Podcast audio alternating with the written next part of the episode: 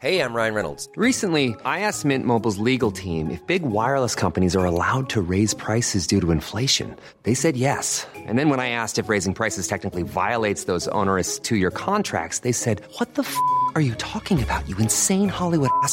So to recap, we're cutting the price of Mint Unlimited from $30 a month to just $15 a month. Give it a try at mintmobile.com slash switch. $45 upfront for three months plus taxes and fees. Promo rate for new customers for limited time. Unlimited more than 40 gigabytes per month. Slows. Full terms at mintmobile.com. Bienvenue dans cette nouvelle série documentaire Fraudster, qui va vous narrer l'histoire de fraudeurs et de fraudeuses célèbres. Puisqu'ils et elles ont besoin d'argent, mais surtout de gloire et de reconnaissance, ils et elles ont repéré une faille dans un système, puis se sont engouffrés dedans, les deux pieds en avant. La première série d'épisodes concerne un des noms les plus connus dans la fraude, Charles Ponzi. Dans le premier épisode, on avait suivi Charles en Italie, puis aux États-Unis et au Canada, pour finir en prison, et maintenant on le retrouve. Monsieur Madoff a été arrêté jeudi 26 par le millions de dollars qui le ont été soupçonne volés d'être par à la l'origine d'une mise en place de escroquerie l'escroquerie. à la 50 milliards de TVA dollars. sur le quota d'émission 1,9 milliard d'euros. a coûté près de sont 1 Dieselgate a coûté plus de 30 milliards d'euros au groupe Volkswagen.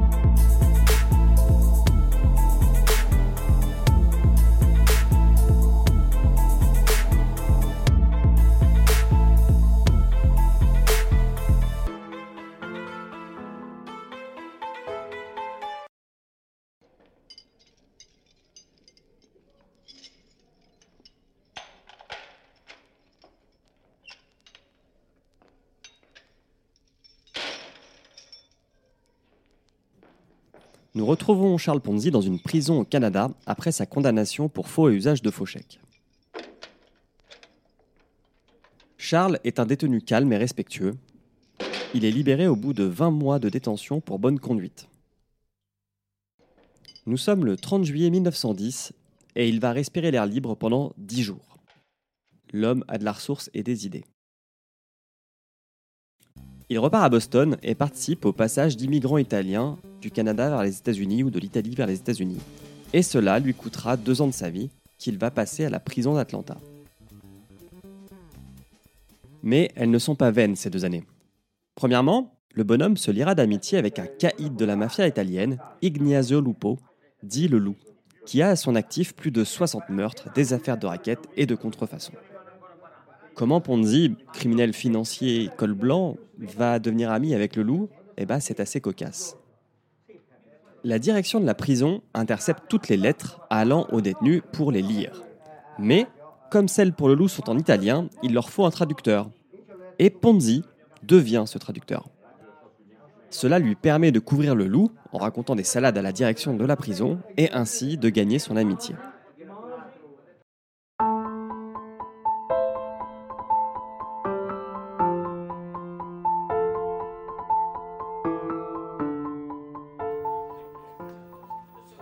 Il y a un autre détenu qui est plus dans la veine de Ponzi, Charles W. Morse. Plus vieux de 25 ans, Morse va devenir un modèle pour Ponzi.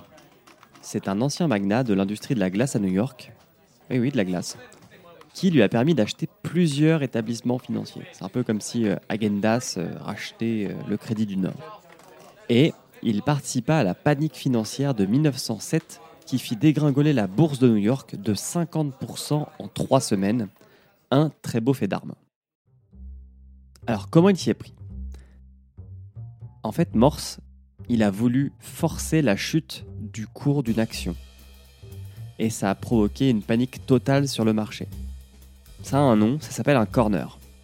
Disons qu'aujourd'hui, le cours de l'entreprise Peugeot, PSA, est à 30 euros et vous vous engagez auprès d'un client à lui vendre 10 000 actions de PSA à 25 euros dans un mois pile poil.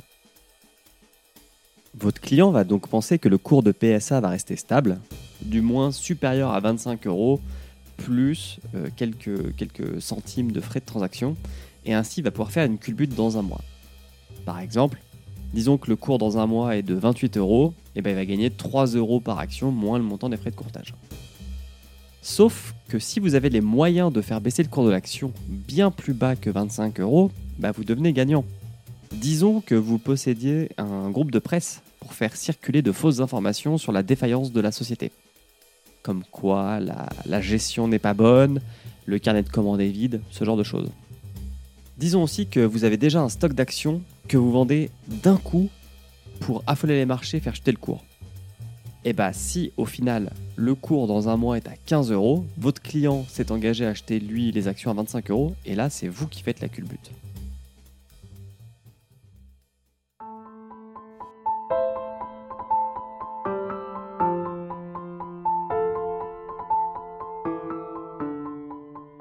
Et Morse dans tout ça?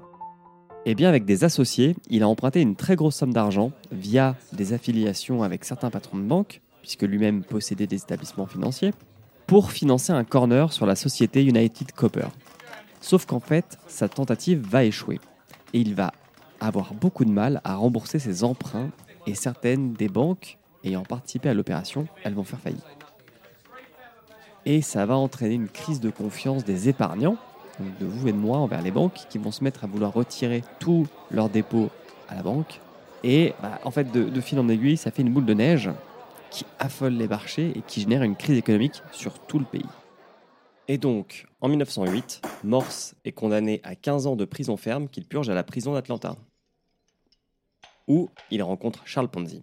Les deux Charles deviendront amis et sortiront à peu près en même temps.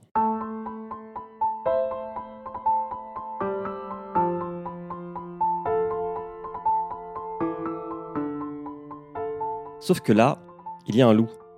Ponzi doit bien sortir en 1911 pour bonne conduite, mais Morse, lui, bah, il a pris 15 ans en 1908. Donc il devrait sortir en 1923.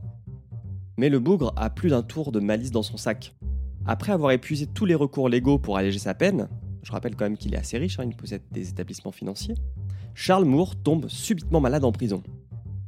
Il engage des avocats et passe quelques mots à ses amis journalistes pour faire pression sur le président des États-Unis, William Taft, donc on est vraiment au plus haut de l'État, afin d'obtenir une grâce présidentielle.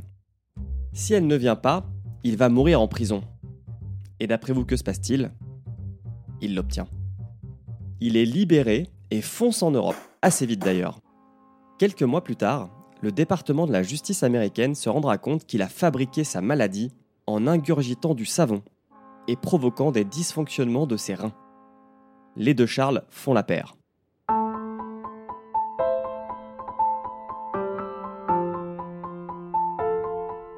Et puis, pendant plusieurs années, Charles Ponzi restera dans le droit chemin.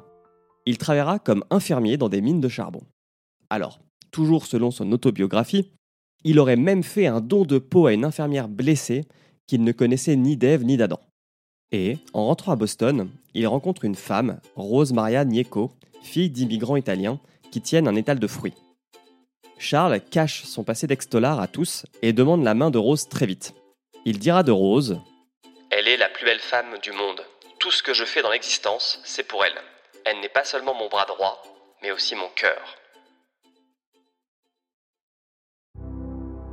Vous venez d'écouter le deuxième épisode de Fraudster, une série documentaire produite par Podcut. Écriture, réalisation et montage, Julien Loisy. Soutenez-nous en mettant 5 étoiles sur iTunes ou votre application de podcast, parlez-en autour de vous et soutenez-nous sur Patreon, www.patreon.com podcut. Dans le prochain épisode, nous commencerons l'ascension de la pyramide de Ponzi. Monsieur Madoff a été arrêté jeudi 26 par le millions de dollars ont été volés à dans la place de escroquerie L'escroc à la TVA sur le quota d'émission de 6 milliards a coûté près de 1 Dieselgate a coûté plus de 30 milliards d'euros. au groupe. Rockstar.